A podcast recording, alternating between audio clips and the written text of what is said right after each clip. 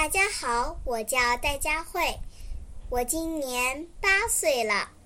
我给大家带来的故事是《两只獾打架》，作者是张秋生。两只穿戴整齐的獾，为了丁点儿小事儿，非要打架不可。小熊问他们。难道没有其他的解决办法吗？没有了，獾们怒气冲天地说：“非打不可！”小熊无可奈何地说：“打就打吧。”小熊望望两只獾，伸出手来说：“请把你们口袋里的钱包都掏出来。”为什么呢？两只獾惊奇地问：“我可以用这些钱买药，你们肯定会打得头破血流的。”两只獾彼此看了一眼，都把手伸进口袋，掏出钱包，恶狠狠地说：“拿去吧，我们不在乎。”小熊接过钱包说。把你们头上的帽子也交给我吧。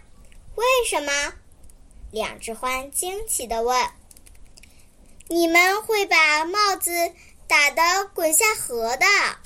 拿去吧。两只獾气呼呼地说。小熊接过帽子说：“把上衣也脱下来吧。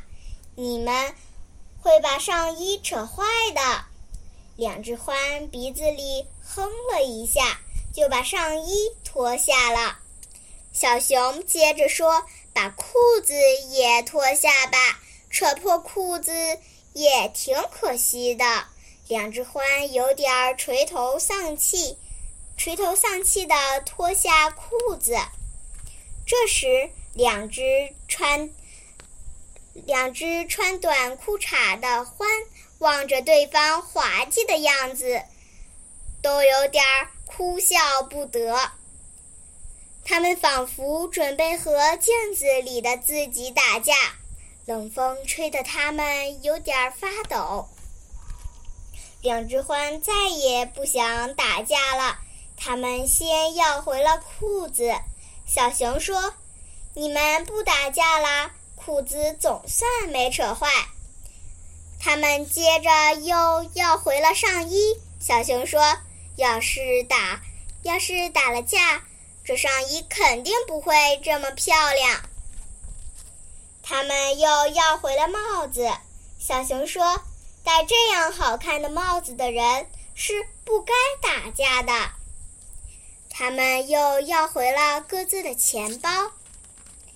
小熊说：“握握手吧。”由于你们没打架，你们没有弄得丢盔弃甲、头破血流，而且还有零花钱，你们谢谢自己，也谢谢对方吧。两只獾笑了，他们彼此使劲地握了握手，他们又和小熊亲切地握了握手。今天我给大家带来的诗是《游子吟》。